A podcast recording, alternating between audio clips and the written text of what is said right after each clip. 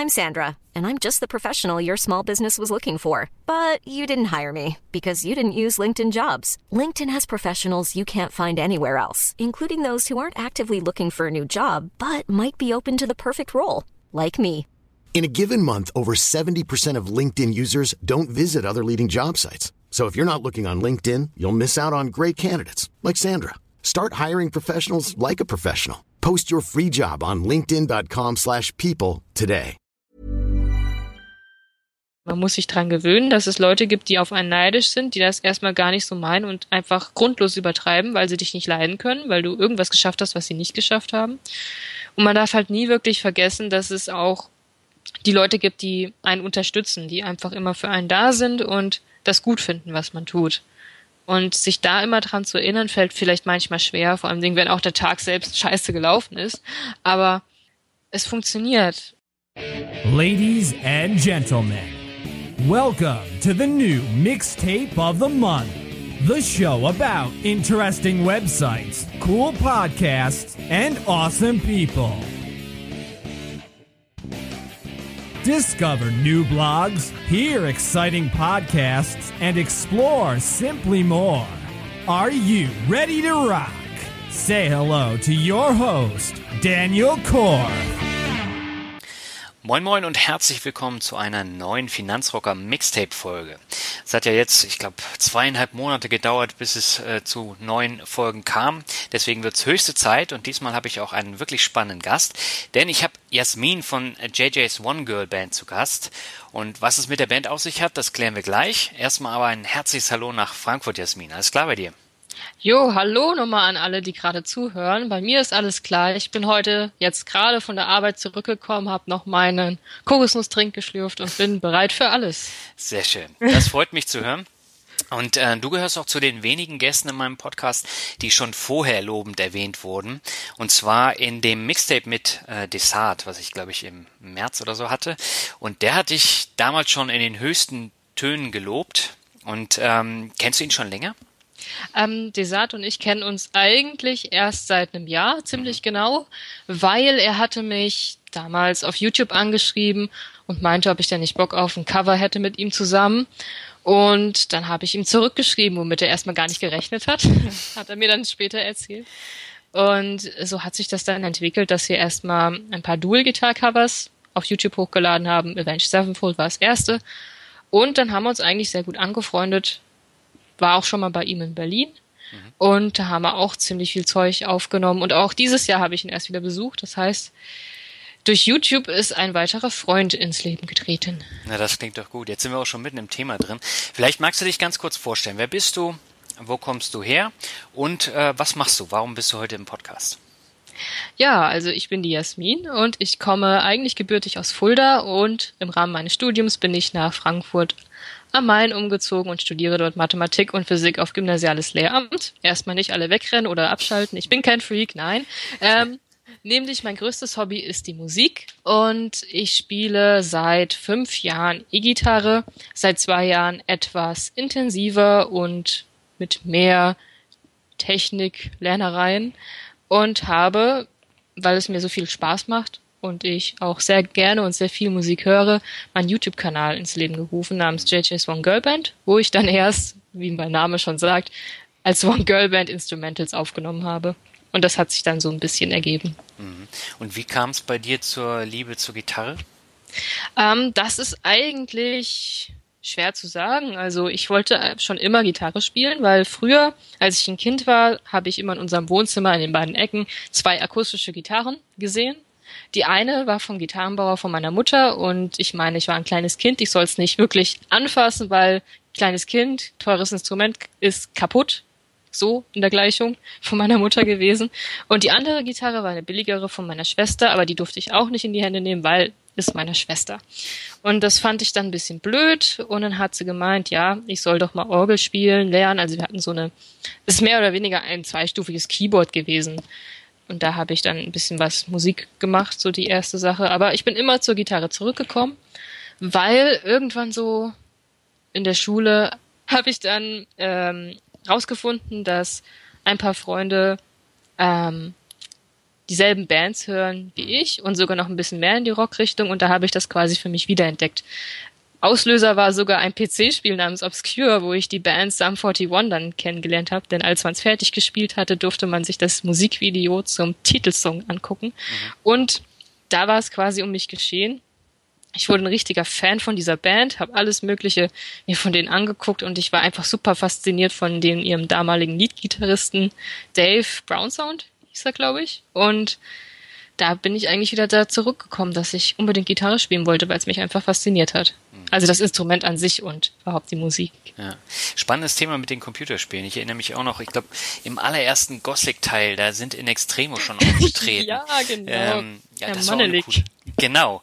Und ähm, Avenged Sevenfold waren ja auch schon im Computerspiel. Echt? Welches war das denn? Ach, das war so ein Ballerspiel. Kann ich dir oh jetzt Mann, aus dem Kopf typisch. gar nicht sagen. Aber die wurden dann auch animiert und ganz am Ende, wenn du das Spiel durchgespielt hast, gab es nochmal so ein exklusives äh, Video von Avenged Sevenfold. Das ist ja cool. Ja. ja, KISS hat sogar ihr eigenes Spiel bekommen namens Psycho Circus oder mhm. so. Da kannst du den KISS-Gitarrist oder so spielen und ballerst dich da durch oder so, keine Ahnung. Ist auf jeden Fall sehr lustig. Habe ich mal irgendwo gesehen. Okay, das kenne ich nicht. Lass uns mal über deinen YouTube-Kanal sprechen. Du hast ja eben auch schon gesagt, das hast du eher zufällig gestartet. Mittlerweile hast du fast 50.000 Abonnenten. Das ist ja schon eine echte Hausnummer. Was bekommen denn die Leute bei dir zu sehen? Naja, anfangs nichts. außer, außer eben einen schönen Hörgenuss von meinen Instrumentals, die ich damals über meinen billigen Verstärker laufen gelassen habe und Lyrics, die ich dazu abgespielt habe, weil ich mich einfach nicht getraut habe, mich zu zeigen. Ist halt so. Irgendwann kam das dann und was man jetzt eigentlich hauptsächlich sieht, sind meine Gitarrencover, die ich meistens über Gitarless Backing Tracks laufen lasse. Also fokussiert ganz einfach auf mein Gitarrenspiel. Oder aber, was ich auch sehr gerne mache, einfach mal Musiker anschreiben oder sie schreiben mich an, um verschiedene Kollaborationen zu machen für Instrumental Covers oder Full Band Covers sogar. Da sind auch so, glaube ich, zwei Stück auf meinem Kanal. Das letzte war von Disturb the Light. Eigentlich alles rund um Musik. Ich habe auch ähm, zuletzt angefangen, ein paar Vlogs aufzunehmen. Das heißt, was ich so gerade zu tun habe, was natürlich auch mit Musik zu tun haben sollte, weil ähm, ich meine, alles sollte die Leute auch nicht interessieren. Und was sich auch meine Follower gewünscht haben, sind verschiedene Presentation-Videos. Also, dass ich einfach meine Gitarre nehme, sage so, das ist meine erste Gitarre, Quintus, toll, ist aber Schrott und so weiter und so fort. Dass ich einfach alles, was rund um Gitarre zu tun hat, in diesen Kanal packe. Und das Wichtigste ist, dass die Leute dabei Spaß haben sollen. Mhm. Und wann kam dann der Switch auf diese ähm, richtigen Videos, wo dann ähm, auch die ersten 1000 Abonnenten beziehungsweise die ersten 1000 Views dann äh, da waren? Ah, das war meine beste Freundin, die hat dann irgendwann gemeint, ja, warum zeigst du dich denn nicht mal beim Spielen? Das wollen die Leute doch viel eher sehen als so ein bekloppter Text in so einem Karaoke-Stil und so. Und dann habe ich irgendwann angefangen. Es war sogar das zweite Video, war mein erstes Cover von Master of Puppets, wo ich gerade mal so ein Jahr oder so gespielt habe. Das, das war schon volles Cover. Aber dann habe ich immer wieder versucht, mich zwischendurch einzublenden. Und ich war halt noch schüchtern bis zum geht nicht mehr. Und irgendwann habe ich mir gedacht, so, irgend, das ist ja irgendwie doof, ständig diesen Text da einzutippen. Das hat so viel Zeit in Anspruch genommen, das auch noch richtig zu timen, weil damals hatte ich den Windows Movie Maker gehabt. Da dachte ich mir, ja, warum denn nicht auf den Vorschlag zurückkommen? Das ist weniger aufwendig. Dann stelle ich mich vor die Kamera, dann ist es genauso spannend, wie wenn ich ein Karaoke-Video aufnehme. Und dann äh, kamen irgendwann die ersten äh, wirklichen Zuschauer. Genau, die ersten wirklichen Zuschauer kamen dann, als ich dann auch versucht habe, mehr in die Metal-Richtung zu gehen. Das heißt, versucht habe. Irgendwann habe ich halt so viel geübt, dass ich mich rantrauen konnte, Metal-Songs nachzuspielen. Mhm. Und das erste war, glaube ich, was gut ankam, Bullet for My Valentine, uh, Waking the Demon. Mhm. Da war auch ein Solo drin und ab da ging es eigentlich gut los. Das war auch das erste Video, was, glaube ich, die 100.000 Aufrufe dann erreicht hat wenn wir jetzt gerade schon bei den Aufrufen sind, wie viele Aufrufe hat denn dein beliebtestes Video, damit die Hörer mal sehen, wie stark die Zahlen sind und sich auch entwickelt haben? Oh, da muss ich mal kurz gucken. Ich habe gerade den Kanal vor mir. Weiß ja auch nicht immer alles, was ich gemacht habe. Ähm, fast 1,6 Millionen. Boah. Und das ist welcher Song? A Master of Puppets von Metallica. Also nach wie vor dieses äh, oder eins der ersten Videos. Nee, nee, nee. Ich habe nämlich den Fans zuliebe eine Re-Edition gemacht, weil ich ja dann damals nur mit meiner Handykamera aufgenommen habe und da eine Digicam hatte. Und das war eigentlich nur ein Wunsch von meinen Followern gewesen, wo ich dachte, okay, nehme ich es einfach nochmal neu auf. Und es war eigentlich kompletter, sag ich mal, komplett ungeplant ein super krasser Zufall, dass das auf einmal so einen Zuspruch gefunden hat. Das habe ich eigentlich so nicht gedacht. Was, was meinst du, woran liegt das? Ich habe keine Ahnung. Also es hat mich Desart auch gefragt damals und ich habe wirklich keine Ahnung. Also ich habe das genauso geteilt wie meine eigenen Videos auch auf Facebook und anscheinend, weil ich da mein Solo gespielt habe, beziehungsweise was von Metallica gespielt habe, das ist ja sowieso immer super beliebt, dann haben das die Leute sich auch angesehen. Also. Kannst du da auch nachvollziehen, wo die Leute jetzt herkamen, ob über diese YouTube-Playlisten oder über die Suche? Ähm, ich denke, das weiß ich aber nicht, dass es hauptsächlich Facebook war, weil man darf die Maschinerie auf keinen Fall unterschätzen, denn wenn einfach nur eine Person dieses Video teilt, deren Profil von vielen anderen gefolgt wird, dann wird das natürlich super krass schnell in Umlauf gebracht. Und ich kann mir schon vorstellen, dass es eben über die sozialen Netzwerke so ging, also nicht mal über YouTube selbst. Mittlerweile ist es wahrscheinlich über YouTube selbst, weil die Leute das Video kennen und explizit danach suchen. Da habe ich auch schon mal geguckt. und ähm, ja, aber ich glaube, es war eher Facebook und das waren diverse Leute wahrscheinlich. Hm. Also ich kann mich erinnern, es gab so zwei Videos bei Facebook, die mir ins Auge gefallen sind und die sind dann auch ähm, weltberühmt geworden. Das eine war Walk of the Earth, ähm, diese dieses Fünfer-Cover an genau. Mit der Gitarre genau. Ja. Und das Ding ist ja auch durch die sozialen Netzwerke gegeistert und auf einmal war das dann ein Mega-Hit, äh, auch das Original dann. Vorher kannte das gar keiner. Und das zweite war jetzt erst vor kurzem auf der ich meine Musikmesse in Frankfurt, wo die zwei Mädels da in der S-Bahn Musik gemacht haben. Ja, aber Prince ist Prince, gestorben an dem genau. Tag, wo sie das Cover hochgeladen haben von Prince. Mhm. Ja, das war, da hatten sie, glaube ich, die Gunst der Stunde erwischt. So ist es immer. Wenn man gut ist und es gerade irgendwie sehr viele Leute interessant finden, dann hat man schon gewonnen. Mhm. Und das Ding ist ja durch die Decke gegangen, weil da noch so ein Typ in, in der S-Bahn saß, der dann auf einmal mitgesungen hat und richtig herausragend. Ja. Und äh, ich glaube, die eine Gitarristin hat jetzt auch eine komplette Tour gesponsert bekommen. Ich glaube, weil dieses Video über Nacht 70 Millionen Aufrufe bekommen hat, so wie ich das damals in der Zeitung gelesen habe. Aber ich habe das Originalvideo leider nie gesehen. Das ist anscheinend irgendwie geblockt für Deutschland. Warum auch immer. Also ich habe es über Facebook gesehen, sonst hätte ich das, glaube ich, gar nicht entdeckt. Ach so, das ist über Facebook hochgeladen worden. Ach so. Nee, das war, glaube ich, auch ein YouTube-Video, aber irgendjemand hat es dann auch geliked, so wie du das eben gesagt hast. Und dann ähm, kommt eins zum anderen und auf einmal hast du dann ganz viele Views. Genau, also so funktioniert das eher, weil Facebook ja eher die sozialere, sage ich jetzt mal in Anführungsstrichen, Variante ist als YouTube, weil über YouTube hast du ja keine Kommunikationsplattform in dem Sinne. Hm. Aber eine, eine reichweitenstarke ähm, Suchmaschine, ne? Das würde ich auch nicht mal bestätigen, weil YouTube gibt dir zwar Vorschläge, aber wenn du nicht weißt, dass ein Video da ist, wie sollst du es dann finden? Mhm. Weil die Sachen, die auf Facebook geteilt werden, haben ja schon mehr oder weniger soziale Relevanz. Dadurch, dass eben viele Leute die an, diese Videos angucken oder was auch immer geteilt wird und es deswegen an Brisanz und Interesse einfach gewinnt. Und das hast du in YouTube nicht, weil da eben Unpersönlichkeit herrscht, mehr oder weniger. Hm. Wobei ich habe, also ich bin ja nicht der allergrößte YouTube-Freund. Also ich gucke sehr wenig YouTube. Äh, meistens sind es dann auch Musikvideos. Und ich mache auch sehr wenige Videos, aber die Videos, die ich gemacht habe, da kann man dann halt auch wirklich die äh, Themenrelevanz dann erkennen nach kurzer Zeit. Also Aux Money ist, glaube ich, mein erfolgreichstes Video, wo ich erkläre, wie man da so, so eine Plattform eröffnet und wie man dann dieses Auto-Investern einstellt. Und das wird rein über YouTube mehr oder weniger geteilt. Mhm. Ähm, und teilweise dann eben auch über meinen Blog, aber das sind relativ wenige. Also die Besucher meines Blogs gucken sich kaum Videos an. Das ist auch immer die Sache, welche Person man erreicht. Klar sind das dann eher Jüngere, die auf YouTube gehen, aber so Blogs, glaube ich, werden von den wenigsten in meiner Altersklasse gelesen. Das ist ein spannendes Thema. Warum meinst du das?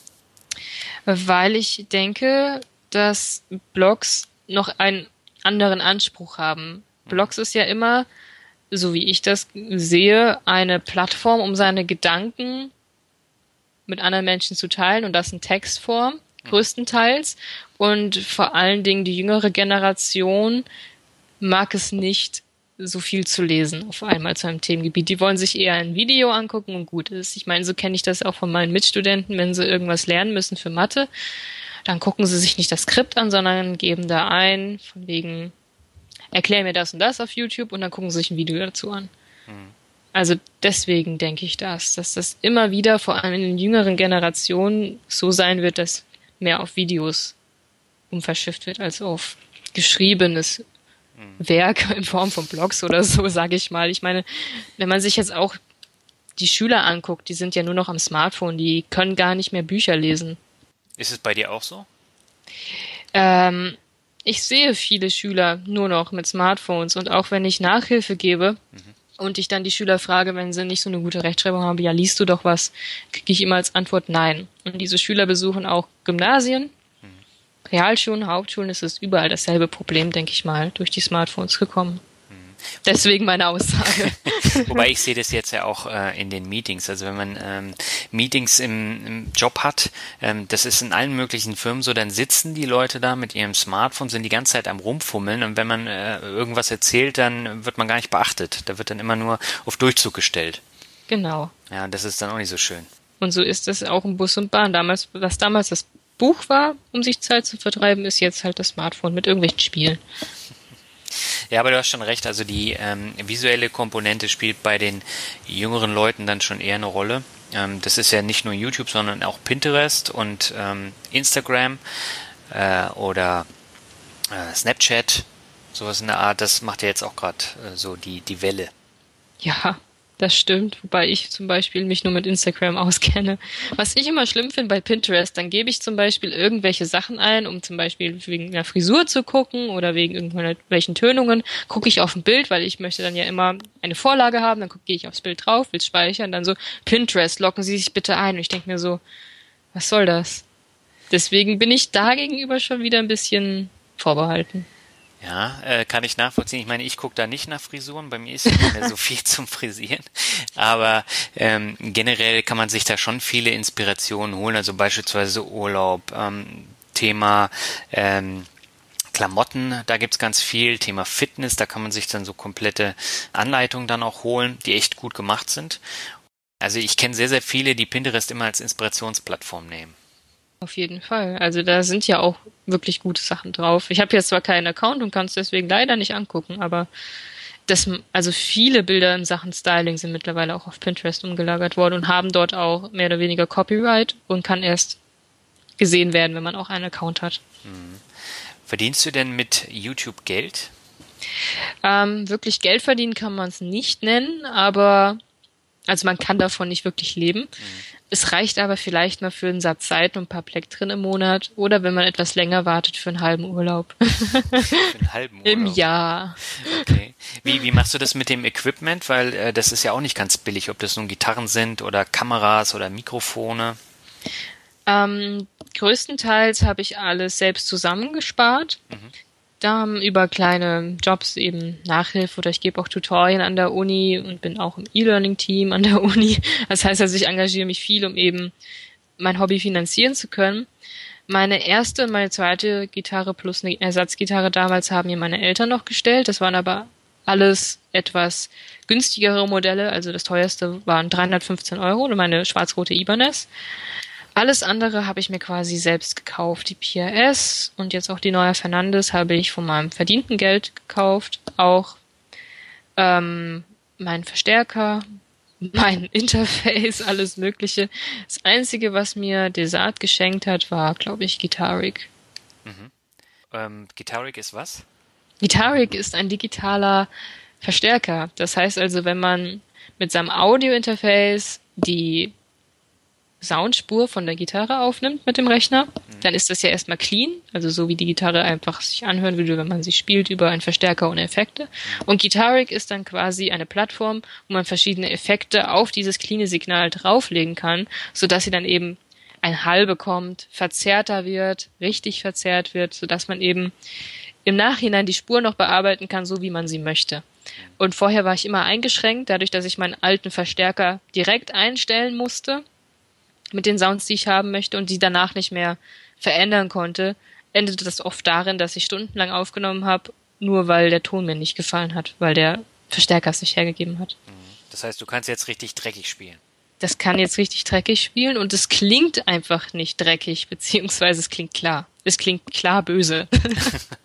ja, das ist nicht ganz unwichtig bei der Musik. Ja, auf ähm, jeden Fall. Du hast ja auch so eine Kamera geholt, die du an die Gitarre ranmachst und wo man dir dann direkt auf die Finger schauen kann. Genau, das ist meine kleine Actioncam, die ich mir mal für 80 Euro, als ich sie entdeckt habe, geholt habe, weil ich fand das eigentlich ziemlich cool. Bei Live-Videos habe ich das oft gesehen von Metal-Bands, dass sie dann bei einem Konzert eben GoPros auf der Bühne hatten, eben als Stirnkamera, um die Fans aufzunehmen oder eben als Fret-Kamera, um das Fretboard der Gitarre aufzunehmen. Da dachte ich mir, es könnte eigentlich auch ganz schön interessant sein. Gucke ich mal, wie viel es kostet. Und ich meine, für 80 Euro macht die echt super gute Aufnahmen. Und mit ähm, diesem kleinen Tripod, also diesem blauen Ding, was die Kamera an dem Hals fixiert, mhm ist sie auch bombenfest. Das heißt, man kann damit rumspringen, die Gitarre meinetwegen auch durchs Zimmer schmeißen und die bleibt einfach stabil in Position, wie sie sein soll. Ähm, das klingt natürlich super. Jetzt stelle ich mir die Frage, wenn du jetzt ein so ein Video machst, wie viele Stunden steckst du da rein in ein so ein Video? Ähm, Aufnahmestunden oder komplette? Komplett. Das variiert natürlich. Also was richtig, richtig krass war, ist jetzt mein neues Cover, The Day That Never Comes, was am Freitag kommt. Mhm. Das, was schätzt du, wie lange es gebraucht hat? Was sind vier Stunden? Ich kann die Stunden nicht zählen. Ich sitze seit zwei Monaten dran. Seit zwei Monaten? Mhm. Was ist denn das für ein Video? Es ist gar nicht mal so spektakulär. Das Problem ist aber, mein Rechner ist so lahm, dass der nicht gleichzeitig die HD-Videos, die ich aufgenommen habe, richtig abspielt. Das heißt, ich habe Zuckler drin. Mhm. Wenn ich dann also von erstmal die Videos synchronisieren möchte, dauert das stundenlang, mhm. weil ich das einfach nicht in Echtzeit sehen kann. Und eben das Editieren, wenn ich die Kameras umschwenken möchte, dass die Cuts nicht zu hart sind. Das heißt, dass ich in der Bewegung dann schneide. Mhm. Weil ich ja Parallelaufnahmen habe. Das, das ist zwar dann parallel, aber man sieht halt noch den Schnitt. Dass ich darauf halt immer achte. Und da verstehe, da vergehen echt Stunden. Also ich meine, an einem simpleren Video wie Five Finger Death Punch sitze ich vielleicht insgesamt zehn Stunden. Aufnahme. Dann eben rein machen, also synchronisieren, alles Mögliche fertig, plus rendern, dauert ja auch nochmal. Dann gibt's aber noch so krasse Projekte, wie gesagt, wie das Metallica-Cover, wo ich glaube ich insgesamt pff, 20 Stunden dran gesessen habe, weil ich habe das immer parallel zu den anderen Videos geschnitten. Und ich habe ja auch nicht, kann das ja auch nicht an einem Tag durchschneiden. So ist es ja nicht. Ich meine, das muss ich dann auf eine Stunde pro Tag oder weniger sogar beschränken, mhm. weil ich ja auch noch üben muss, Sachen für die Uni machen muss und so weiter und so fort. Und das ist eigentlich das, was am nervigsten ist, dieses Video zu schneiden, weil aufgenommen ist es schnell. Also wenn ich das so mit meinen Podcast-Aufnahmen vergleiche, ähm, dann ist das ja ein Witz. Also ich habe ein Interview, ich schneide das Interview, ich höre es dann nochmal Probe, äh, da muss ich halt noch einen Text erstellen, einen Artikel, aber ähm, das sind dann maximal vier, fünf Stunden, je nachdem, wie lange das Interview dauert. Ne? Also ich habe ja auch anderthalbstündige Interviews, da dauert es ein bisschen länger, aber so lange wie du sitze ich da nicht dran. Ja, ich meine, eine Audio zu bearbeiten ist jetzt nicht so schlimm wie ein nee. Video zu bearbeiten. Vor allen Dingen braucht dein Rechner auch nicht so viel Rechenleistung und ah, nee. das ist halt schon eine ärgerliche Geschichte dann. Mhm. Ja. Was treibt dich da an? Ich weiß nicht, es macht mir halt einfach Spaß, dann eben das, was ich aufgenommen habe, auch den Leuten zeigen zu können. Mhm. Ich meine, es sind auch schon so viele zu mir gekommen und haben gesagt, du, das ist bei dir immer so einfach und das macht so viel Spaß, dir zuzugucken. Wegen dir habe ich jetzt angefangen, Gitarre zu spielen. Mhm. Und ich finde, dadurch, dass ich selbst finde, dass Gitarre spielen wirklich super toll ist und ich damit auch noch Leute inspirieren kann, selbst anzufangen, ist das eigentlich schon ein ziemlich krasser Antrieb. Wie lange spielst du jetzt Gitarre? War doch noch gar nicht so lange. Also ich spiele jetzt seit fünf Jahren Gitarre, mhm. aber erst seit zwei Jahren wirklich mit richtig üben. Ich sag mal, am Anfang habe ich einfach nur zu Liedern mitgespielt und das klang alles immer noch so ein bisschen suboptimal. Und seit 2014 habe ich mir gedacht, okay, jetzt fängst du mal richtig an im Sinne von, dass ich Tonleitern mir angucke, dass ich mehr auf meinen Fingersatz achte und äh, wirklich darauf fixiert bin, dass das, was ich spiele, auch nach was klingt und nicht so dahin gehuscht ist, so wie ich das am Anfang gemacht habe. Hast du denn Lehrer gehabt? Nee, ich hatte nie einen Lehrer. Ich habe mir alles selbst beigebracht durch einfach zuhören und versuchen, dass es irgendwie so klingt beim Nachspielen. Aber das ist schon krass. Also ohne wirkliche musikalische Vorbildung ähm, dann so viele Menschen auch zu begeistern, das ist schon eine Leistung. ja, also ich finde es auch krass, dass ich so viel Zuspruch einfach bekomme, weil es gibt auch einige, wo ich denke, die sind einfach viel besser als ich. Mhm.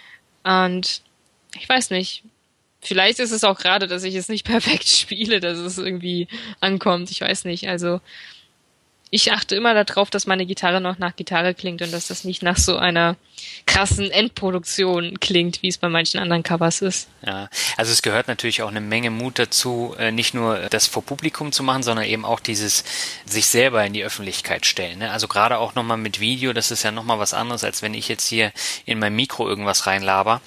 Ja, das kommt natürlich auch ganz anders dann da rüber, ne? Ja, auf jeden Fall. Man muss halt auch immer gucken, dass man mit dem zufrieden ist, was man hochlädt, weil wenn man schon selbst dann die Zweifel im Video hat, bringt es auch nicht viel. Ich meine, ich habe den Schritt immer stufenweise genommen. Also wie ich, wie ich am Anfang gesagt habe, ich habe mich erst gar nicht gezeigt, dann immer so zwischendurch angeblendet und dann, als es bei den Leuten ankam und die selbst gesagt haben, zeig dich doch mal mehr, jetzt komplett in einem Cover, dann denke ich, hat man alles richtig gemacht, weil ich meine, man kriegt ja das meiste Feedback eben über seine Follower. Und wenn das ankommt, ist es ja eigentlich schon die halbe Miete. Da muss man nur noch gucken, dass man auch selbst mit allem zufrieden ist, was man da so tut. Das stimmt. Bist du da sehr selbstkritisch? Ich bin sehr, sehr, sehr, sehr selbstkritisch. Also, vielleicht hast du es ja schon gemerkt. Also, ich ähm, denke immer, ich kann das eigentlich besser, wenn ich mir mehr Zeit nehme zum Üben, aber die ist nicht immer da. Und dann denke ich mir auch so mal, ah, das hättest du besser machen können, das hättest du besser spielen können. Wieso hast du jetzt nicht nochmal diese Übung gemacht? Dann hätte das viel besser geklungen. Also ich bin da schon recht perfektionistisch, aber ich glaube, das muss ich mir noch mal ein bisschen abgewöhnen. Dann brauche ich vielleicht auch weniger Zeit. Das geht mir genauso. Also ich äh, überlege da auch zehnmal, ob der jetzt alles perfekt ist und dann höre ich lieber den Podcast noch einmal, bevor ich ihn dann online stelle. Weil gerade wenn die Hörerzahlen dann wachsen und da ist irgend so ein VPA drin, dann ist es natürlich schon äh, doof. Auf jeden Fall. Mhm. Und dann wird halt so oft die Spur aufgenommen, bis es dann okay ist für mich. Auch wenn es davor nicht unbedingt so schrecklich war, aber man hört doch selbst mehr, als die Leute, die es nicht aufgenommen haben, weil man einfach weiß, wie es klingen muss. Mhm. Wie haben denn die Leute in deinem persönlichen Umfeld auf deine YouTube-Karriere reagiert? Ähm, ja, also meine Freunde wussten ja davon und fanden es eigentlich ziemlich cool, dass ich mit dem, was ich halt auch gerne mache, erfolgreich bin. Mhm. Meine Eltern wussten es bis letztes Jahr überhaupt nicht, dass ich einen Kanal habe, weil sie sind dann immer so ganz kritisch von wegen Sachen im Internet, im Internet teilen und ja, und das war halt so ein bisschen ja, aber die haben dann relativ gut drauf reagiert. Was richtig krass war, muss ich selbst sagen, ähm, als ich dann nach fünf Jahre Abi-Treffen wieder mit meinen alten Schulkollegen quasi zusammentraf, waren die alle so ein bisschen, sage ich jetzt mal, verblüfft, dass ich sowas geschafft habe, weil ich war in der Schule nicht unbedingt diejenige Person, die aufgefallen ist. Sagen wir es mal so. Ich war sehr in mich gekehrt, schüchtern und hatte eigentlich nicht mit so vielen Leuten zu tun und dass die dann einfach so auf mich zugekommen sind, fand ich schon irgendwie ziemlich lustig in dem Moment. Haben die es denn über Facebook mitbekommen? Ja, also einer aus meiner Jahrgangsstufe, der ist halt auch sehr musikbegeistert gewesen, hat alles ziemlich viel und hat dann anscheinend mich wiedererkannt. Aus welchen Gründen auch immer. Ich sehe komplett anders aus als früher. Und dann hat das da anscheinend in meiner Jahrgangsstufe die Runde gemacht und ja. Okay. Ähm, bei Facebook hast du ja mittlerweile ähm, auch sehr, sehr viele Fans aus der ganzen Welt. Über 7000 sind es, oder? Ja, genau. Mhm. Und ähm, deswegen kommunizierst du auch komplett Englisch, oder? Genau, also ich habe mir es angewöhnt, immer auf Englisch zu schreiben, aber teilweise, wenn es halt ein längerer Post ist, das nochmal auf Deutsch zu übersetzen, weil ähm, mein, einige meiner Follower aus Deutschland sagen, sie verstehen Englisch nicht so gut und da ich aus Deutschland bin, wieso rede ich dann nicht auf Deutsch? Das kann ich natürlich nicht tun, weil dann tue ich allen zigtausend Menschen auf der anderen Welt Unrecht, weil nun ähm, Englisch eine Weltsprache ist und nicht Deutsch. Aber ich versuche das immer so unter einen Hut zu bringen, dass alle was verstehen und zumindest die aus Deutschland, die nicht so gut Englisch verstehen, dann doch alles verstehen. Das heißt also auf den beiden Sprachen kommuniziere ich dann. Hm. Das heißt, im Englischen bist du jetzt auch nochmal ordentlich vorangekommen. Ja, auf jeden Fall. Dann lass uns mal über ein Thema sprechen, was nicht so schön ist, äh, denn äh, wo Erfolg ist, da sind auch immer wieder Neider. Das hast du ja auch schon äh, häufiger mitbekommen. Und du hast auch so ein paar heftige Hasskommentare erhalten bei YouTube. Wie gehst du damit um? Ja, ganz am Anfang ähm, habe ich natürlich den Fehler gemacht, mir das zu Herzen zu nehmen und war super traurig, weil das hat ja alles angefangen mit meinem Metallica-Cover als es so viel Aufmerksamkeit bekommen hat. Und es war halt nicht perfekt gespielt. Es war so gespielt, wie ich damals spielen konnte. Und da waren halt ein paar Fehler drin. Und manche haben das zum Anlass genommen, dadurch, dass es so viele Aufrufe bekommen hat, mir doch sagen zu müssen, dass ich eine Attention Whore bin, dass ich nur Aufrufe bekomme, weil ich ein Mädchen bin. Eigentlich spiele ich total scheiße und so.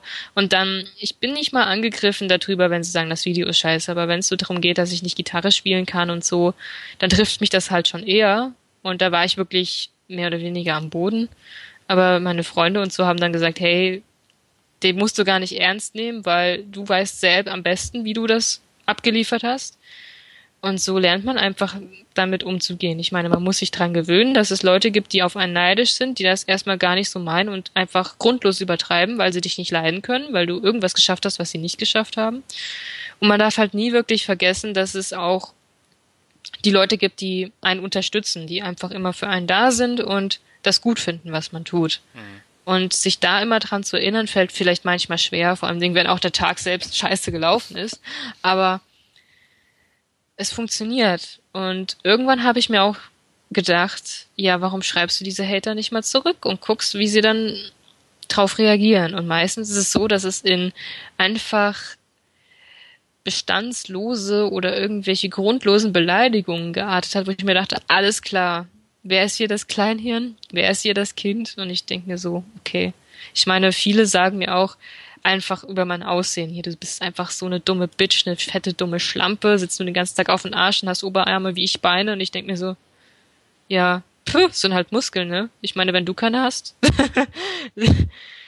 ich meine, die gehen halt auch wirklich davon aus, das ist auch das größte Problem, wenn man als Mädchen Videos hochlädt, die kennen nur Models. Mhm. Diese ganzen Leute, die auf ihrem Sessel sitzen und YouTube-Videos Tag auf und Tag runter gucken, die wollen einfach Frauen sehen, die dünn sind, große Brüste haben, geschminkt sind bis unter das Dach, dass sie irgendwie irgendwas auf der Welt schön finden können. Und wenn dann halt so jemand ankommt, der nicht dem Schönheitsideal entspricht, muss man den anmachen, was er auf YouTube denn zu suchen hat und ihre Augen beleidigt. So denken die. ja, aber das ist echt krass. Also du hast es ja auch bei Facebook äh, dann mal geschrieben, als dann so ein besonders heftiger Kommentar kam. Ähm, also ich stelle mir das nicht so einfach vor, dann äh, so zum Alltag überzugehen, wenn dann sowas kommt.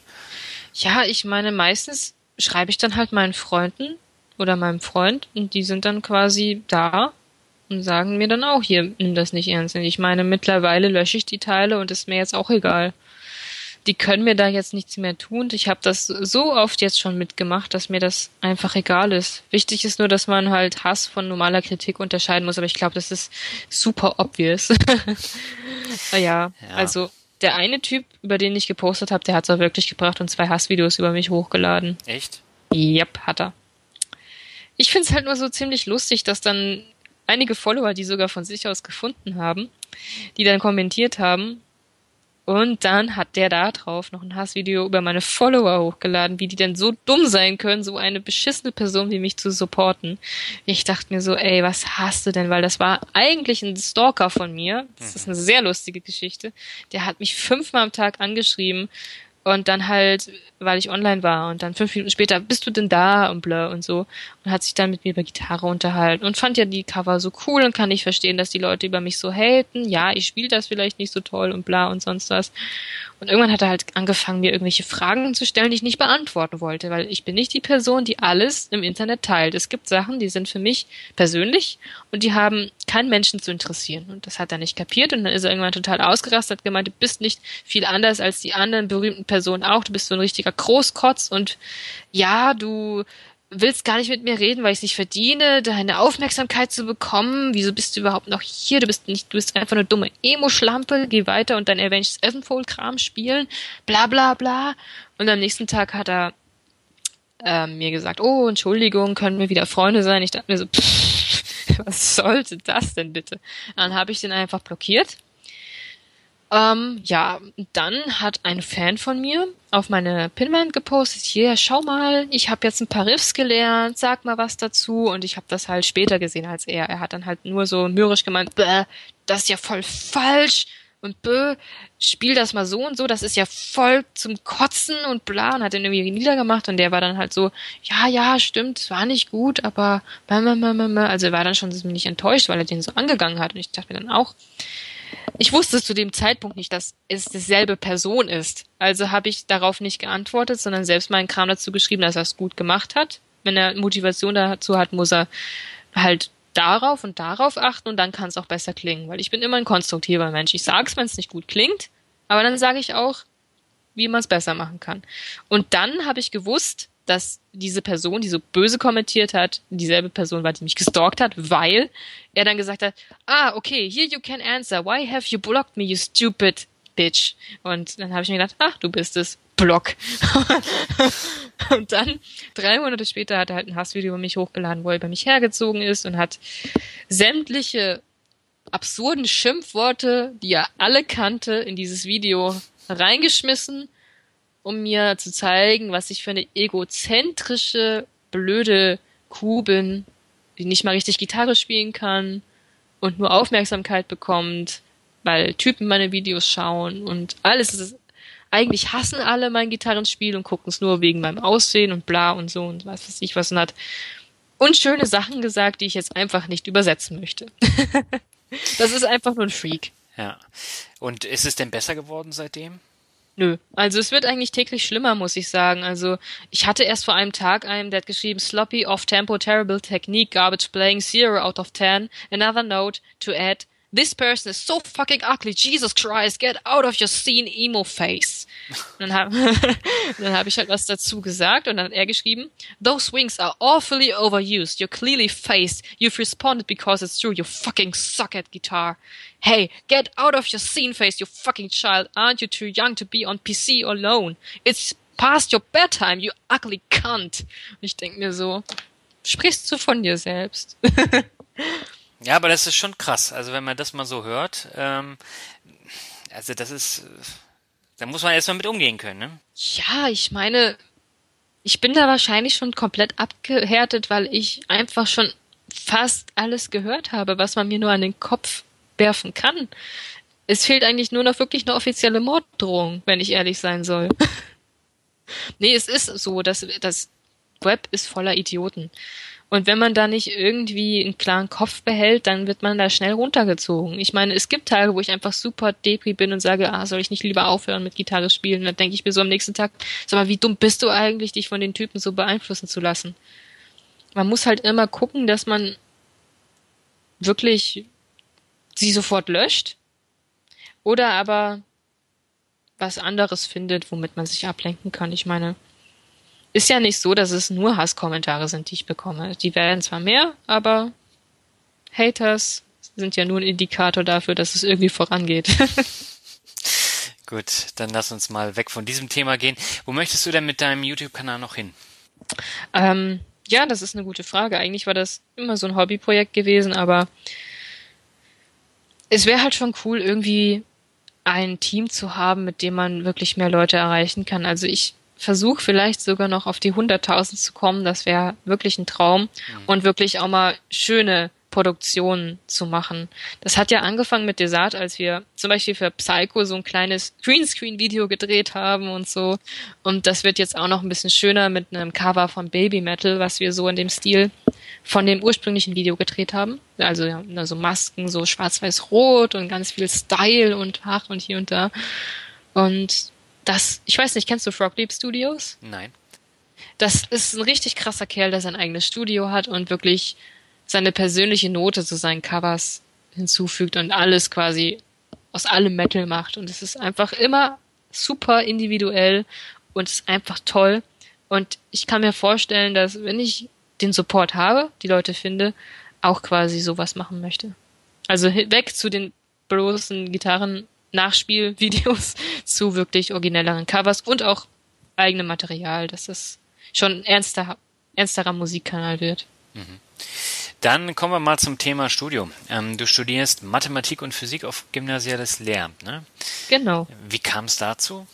Ja, ich wollte auch irgendwie immer Lehrer werden, weil mir macht es Spaß, Leuten Dinge zu erklären. Und Mathe und Physik waren damals meine Lieblingsfächer in der Schule und faszinieren mich. Ich mache da gerne was mit, lese auch gerne Sachen über Physik. Und da dachte ich mir so, ja, warum nicht? Weil ich habe mir damals auch die Zeit genommen, Mitschülern beziehungsweise auch Schülern unterhalb meiner Jahrgangsstufe Nachhilfe zu geben und denen habe ich allen helfen können. Und ich finde, dass es was Schönes ist, Menschen da zu unterstützen. Und ähm, da dachte ich mir, ja, warum nicht? Und viel Bestätigung gibt jetzt auch mein neuer Job in der Schülerhilfe, wo ich dann quasi einer kleinen Lerngruppe immer bei den Hausaufgaben helfe und Sachen erkläre und die dann auch sehr gerne kommen viele wollen auch in meinen Kurs wechseln und sie verbessern sich auch dadurch, dass ich ihnen helfe. Und ich meine, was Besseres kann man ja eigentlich nicht erreichen. Dir macht das Spaß, Leuten Sachen zu erklären. Und wenn es, wenn es auch bei den Schülern auch noch ankommt, ist es ja auch noch umso besser. Weil vor allen Dingen in den Fächern Mathematik und Physik hat man halt so ein Klischeebild vom Lehrer, der dann sozial inkompetent ist, hoch zehn und seine Hände lieber in der Hosentasche vergräbt, anstatt mit ihm zu gestikulieren und mit den Schülern Kommunikation zu betreiben. Du hast ein gutes Lehrerbild äh, in den Fächern. Wobei, ähm, ich hatte genau solche Le Lehrer auch in den äh, beiden Fächern. Ähm, du gibst auch Gitarrenunterricht, oder? Nein. Nein? Ich habe null Ahnung von Musiktheorie und ich weiß nicht, ob das in einer totalen Katastrophe enden würde, wenn ich Gitarrenunterricht geben würde. Ich meine, viele wünschen es sich, haben mich auch schon angefragt, ob ich über Skype Unterricht geben könnte, auch für Geld. Und ich dachte mir so, hm, erstmal habe ich keine Ahnung auf Deutsch, wie der ganze Kram heißt. Mittlerweile habe ich ein bisschen Ahnung. Und dann ist noch ganz auf Englisch. Dann dachte ich mir so, hm, hm, hm weiß ich nicht ich meine, ich kann es mir schon vorstellen, dadurch, dass ich eben Sachen erklären kann, irgendwann mal Gitarrenunterricht zu geben, aber dafür muss ich auch erstmal besser werden. Okay, du machst nebenbei ein Praktikum beim Musikhaus Session. Ähm, was macht denn Session so besonders, dass du da ein Praktikum machst? Ja, Session war so ein Laden, in den ich mich eigentlich äh, auf den ersten Blick verliebt hatte, weil ich habe immer so nach einem großen Laden geschaut, wo man super viele Gitarren einfach angucken und anspielen konnte und da hat mich damals mein Freund auch hingebracht, als er gesagt hat, komm, willst du mal schöne Gitarren sehen? Und ah, dann waren wir da, haben uns die Sachen angeguckt und das war einfach so, ich stand da mit großen Augen da und war so überwältigt von dieser Flut an Gitarren, die einen so schön angestrahlt haben und das war so, ja, schon schön. Und dann konnte man sich auch wirklich eine Gitarre schnappen sich in einen Raum setzen und einfach spielen, was man auch nicht überall kann. Ich zum Beispiel in dem Laden, wo ich meine erste Gitarre gekauft habe, da ist das immer so ein kleiner Raum gewesen. In anderen Läden, wo ich war, war dann immer ein Arbeit Mitarbeiter dabei, der dir auf die Finger geguckt hat, dass du ja nichts kaputt machst, wo ich mir denke, ah, irgendwie fühle ich mich jetzt total unwohl. Und das war da nicht so. Und dann, als es dann später so zu der Phase kam, von wegen, ja, ich habe halt gemerkt, dass meine Gitarren nicht mehr richtig eingestellt sind und ich dann auch zur Session gegangen bin, um zum Beispiel meine Ibanez wieder auf Vordermann zu bringen. Die war ja total irgendwie kaputt gewesen. Da kam es mir dann auch so, ja, warum machst du dann nicht mal ein Praktikum? Weil für mein Lehramtsstudium brauche ich neben meiner schulischen Erfahrungen auch ein Betriebspraktikum. Das ist so für, das ist sozusagen der Idiotentest, weil man sagt ja immer, Lehramtsstudenten sind diejenigen, Abgänger, die einfach zu faul sind, sich was anderes zu suchen und einfach in der Schule bleiben wollen. Und das ist so ziemlich dieser Step vom Studium selbst, dass du nochmal in die richtige Berufswelt reinschnuppern sollst, bevor du dein Lebensende auch in der Schule verbringst, wo du dein ganzes Leben eben schon warst. Und da Musik eben mein Hobby ist, vor allen Dingen Gitarre, dachte ich mir, ja, warum machst du dein Betriebspraktikum nicht in Session und lernst Gitarren einzustellen, anstatt an der Rewe an der Kasse zu vergammeln und so kam es dann halt. Und du bist zufrieden? Ich bin super zufrieden. Die Leute sind da super nett zu mir. Die haben mich sofort aufgenommen. Die nennen mich halt nur Melanie. Weiß nicht wieso.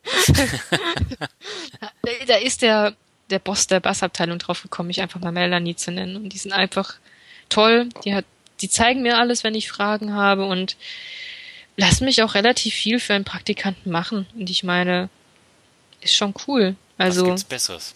Was gibt's Besseres, genau. Jetzt darf ich mich nicht allzu sehr in diesen Job verlieben.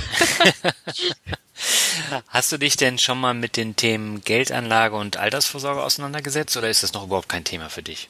Ähm, grob Gedanken macht man sich natürlich immer, wie es dann irgendwie in der Zukunft sein sollte, aber detailliert habe ich mich nicht auseinandergesetzt, muss ich sagen, weil ich denke, das kommt erst, wenn man wirklich richtig Geld verdient, weil dann hat man ja die Grundlage da und mit dem Geld kann man dann daran vorsorgen für das Alter. Im Moment verdiene ich nicht genug, dass ich irgendwie die Rentenkasse einzahlen kann mit meinen Studentenjobs.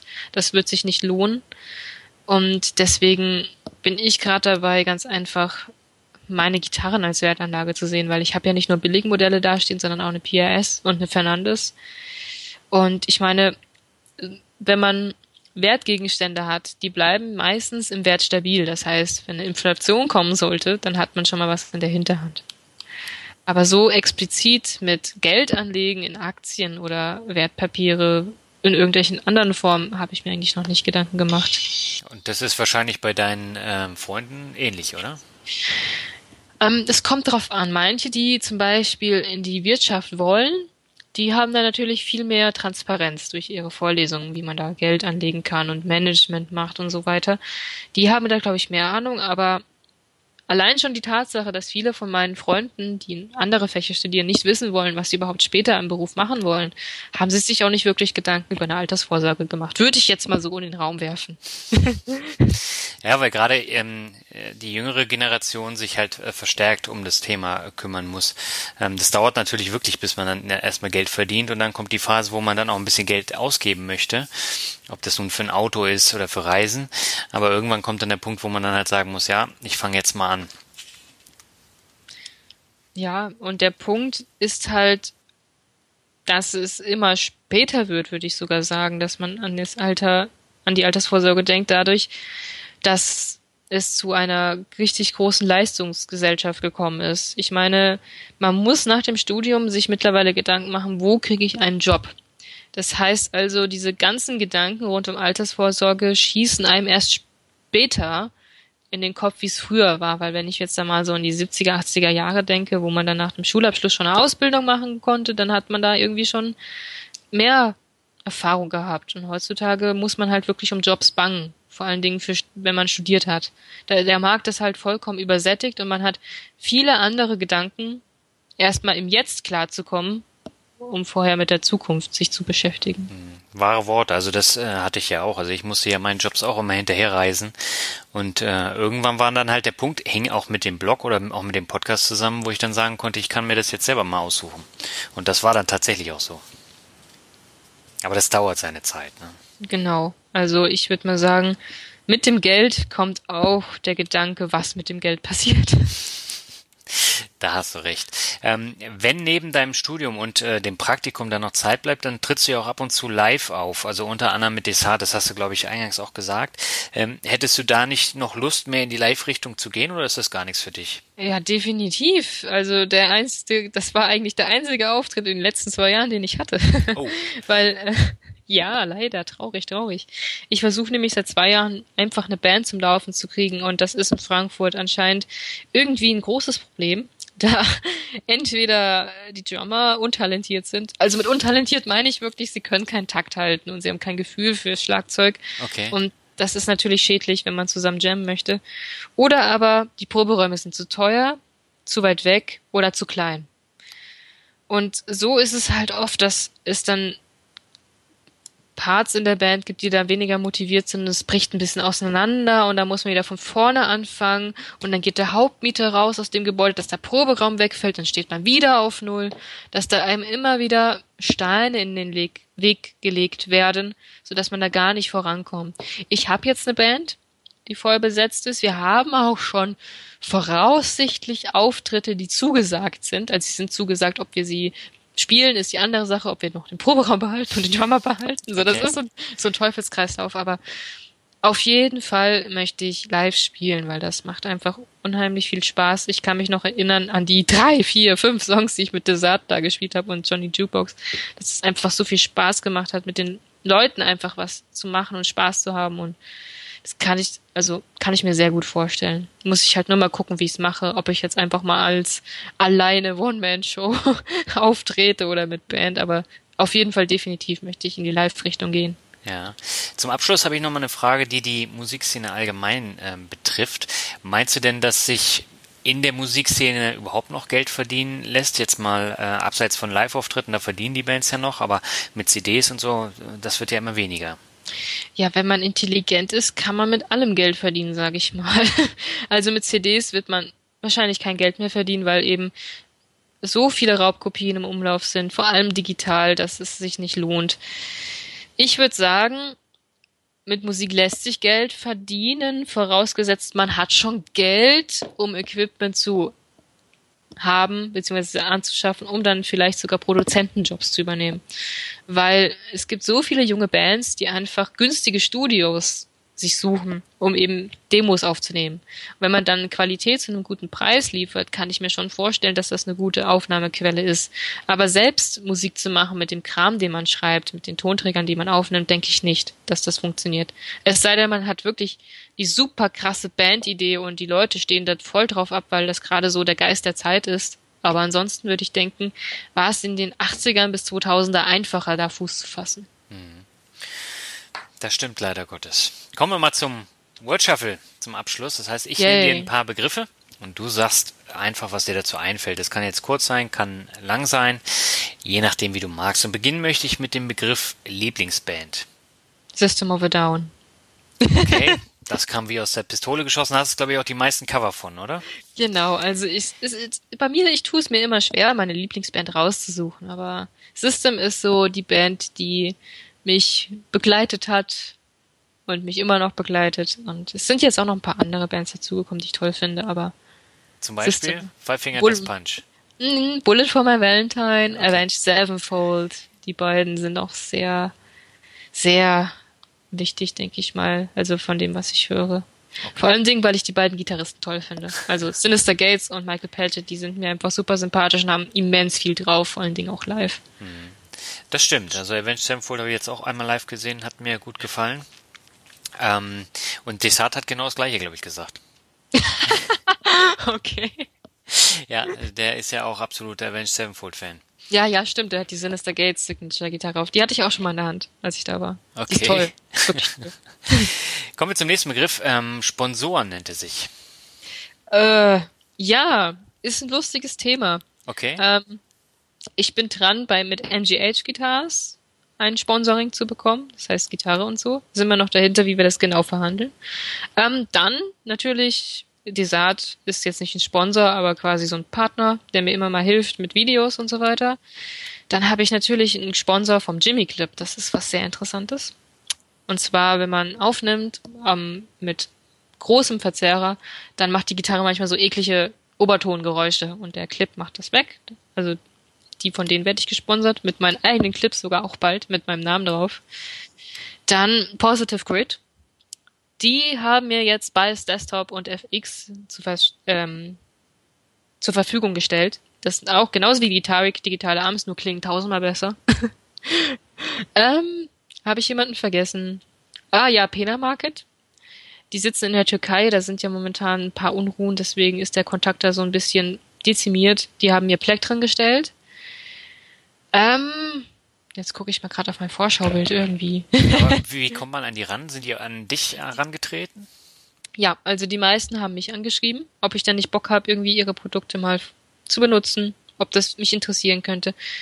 Ja, Positive Crit habe ich selbst angeschrieben, weil ich einfach es leid war, mit Guitaric zu arbeiten, weil es nicht ideal ist für jede Musikrichtung.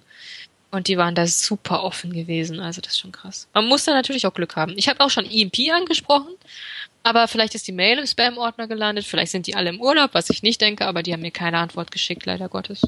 Okay. Finde ich ein bisschen schade, weil die ja sich immer so offen geben. Vielleicht kommt ja noch was. Oder ich schreibe sie nochmal auf Facebook an. Da muss man hartnäckig bleiben und zeigen, dass man es ernst meint. EMP ist ja der Versandhandel, ne?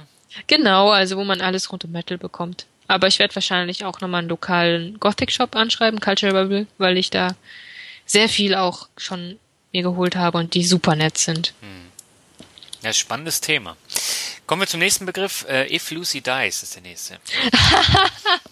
Witz, komm raus. äh, das ist das besagte Bandprojekt, was seit zwei Jahren am Laufen ist und wir gerade deswegen gebremst werden, weil wir keinen Proberaum finden. Aber okay das sollte bis Oktober geklärt sein. Alles klar. Ähm, Glück ist der nächste. Ja. Habe ich Glück, habe ich kein Glück? Ich würde sagen, ja. es kommt immer auf die Perspektive an. Also ich bin momentan sehr glücklich mit dem allen rundherum, was das Leben so ausmacht. Mhm. Aber ich bin ein berüchtigter Tollpatsch. Also ich habe es geschafft, mir beim Eislaufen einen Bruch zuzuziehen, der super selten ist. Okay. also bei mir gibt's nur Extreme. okay, der nächste Begriff ist Rockmusik. Ja. Schön. Wobei du hörst eher Metal, ne? Ich höre eher Metal, aber das ist ja eigentlich auch nur extremere Rockmusik. Ja, ich würde sagen, das ist sprüht vor Leben. Ich gehe auch gerne auf Konzerte und das ist eine tolle Atmosphäre einfach. Ja, das mache ich auch, wobei äh, ich bin ja vom Metal dann eher zum Rock gekommen. Das ist so mit dem Alter. Ähm, hätte ich auch nicht gedacht, aber mittlerweile erzählen sie mir auch schon, ich wäre ein alter Sack, auch was das Musikhören angeht. Naja, ich meine, der Rock, da, der hat halt einen anderen Anspruch. Und den findet man auch erst, wenn man ein bisschen Erfahrung hat mit Musik, sage ich mal. Ich bin jetzt auch eher dabei, mir Sachen von Deep Purple, Iron Maiden, äh, Led Zeppelin anzuhören. Eben, weil das auch die Startvorgänge waren von dieser ganzen Welle an Musik, die da auch noch auf uns zugekommen ist und noch zukommen wird. Ja, da gibt's äh, ganz viel zu entdecken. Kann ich dir nur empfehlen. Jo. Gut, Zu viel fast. kommen wir zum nächsten. Digitale Welt. Fluch und Segen, würde ich sagen. Also, wie gesagt, digitale Welt kann einem super helfen, sich selbst zu promoten, selbst irgendwie Sachen zu entdecken, aber gleichzeitig sind auch sehr viele Gefahren, auf die man auch Acht geben muss. Der letzte Begriff nennt sich Geld. Hä? mein, meine Reaktion sagt schon alles. Geld ist nicht alles, Geld ist aber viel. Leider, leider, leider. Ja, ja, was soll ich dazu sagen? Ist für mich immer ein schwieriges Thema. Wenn man genug davon hat, ist ja auch wieder so eine Relativität, also ja. relative Frage. Ja. Man braucht Geld, dass man leben kann, auf jeden Fall. Aber man sollte es nicht, sich nicht zur Aufgabe machen, so viel Geld zu verdienen, wie es nur möglich ist, weil damit macht man sich kaputt. Oder unglücklich. Ja, das ist ja im Prinzip fast dasselbe. Das stimmt. Und das war auch ein wunderbares Schlusswort. Und äh, wir sind jetzt schon fast wieder bei einer Stunde. Ähm, wann, ja, 58, 56 Minuten haben wir jetzt. Krass. das ging dann schnell. Ähm, Jassi, ich danke dir ganz herzlich für das Interview. Hat eine Menge Spaß gemacht. Ist definitiv mal ähm, ein Farbtupfer in der bunten Reihe der Mixtape-Podcasts und äh, war wirklich spannend, dir zuzuhören. Ja, freut mich, dass du mich auch dazu eingeladen hast und dass Desart Werbung gemacht hat. Hier, nochmal schön Grüße an ihn zurück. Genau, den begrüßen wir jetzt mal und dann äh, sage ich mal bis zum nächsten Mal. Jo, hat, hat mich auch gefreut und ich hoffe, ihr habt auch Spaß gehabt, ihr lieben Zuhörer. Schöner Abend noch oder Tag, was auch immer. Tschüss. Ciao. Thank you for listening to the mixtape of the month. Be sure to tune in again next month so you can discover the latest blogs, listen to the latest podcasts, and enjoy the latest mixtape.